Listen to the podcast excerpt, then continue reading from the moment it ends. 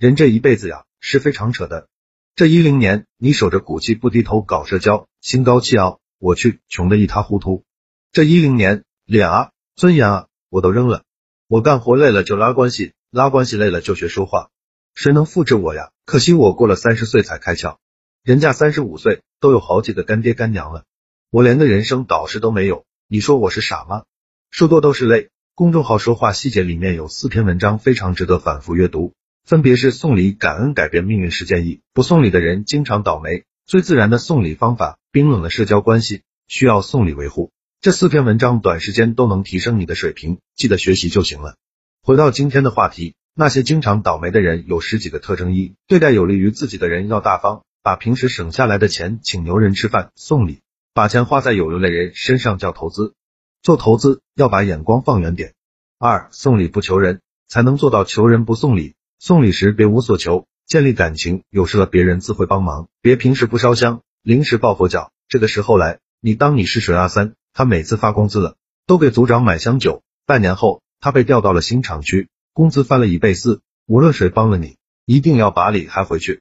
五，研究透送礼，就能少奋斗三十年。六，人都是势利的，势利才是人生的常态期。开始我送礼，他拒绝，随后我没事就送，此后拒绝我的人都消失了吧。他刚到这个公司，对什么都陌生，在洗脚房碰见了公司开门的老头，扔给老头一根烟。公司的事，老头絮絮叨叨说了很多。现在他知道怎么弄了，先把老板的小舅子搞定，搞定老板的小舅子了，也就搞定了老板。因为这个小舅子知道老板的很多秘密。怎么搞定老板的小舅子？这个老头在抽他第二十一根烟时说了：九赚小钱靠的是能力，赚大钱靠的是关系，靠的是背景。所有的保险公司都是关系的结果，跟市场运营没有一毛钱关系。赚钱就是找个老大当他的尿壶，这没有什么好丢人的。找不到尿壶才丢人时，新茶下来了，他给领导送了过去。立冬了，他又帮领导把取暖费交了。他下班了就陪领导喝酒，就这样糊弄着。不久，他转正了。咱能承担多大的风险，咱就能承担多大的财富。所有的蜕变都是从承担风险开始的。十一，我知道他不喝酒。就没喊他，他劝我不要出去喝了，踏踏实实干活就行。我没有告诉他，我又涨工资了。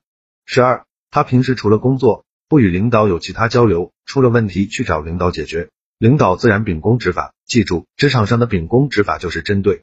十三，全世界从来没有善待过好人，要是全世界一直善待好人，我们不会看到那么多悲伤的故事。道德是虚拟出来的，按照资本主义的方式来行走江湖，无论在哪儿折腾的稳妥。年龄大了，什么是虚构的，什么是现实的，什么是大概率，必须心知肚明，不然被人卖了都不知道怎么死的。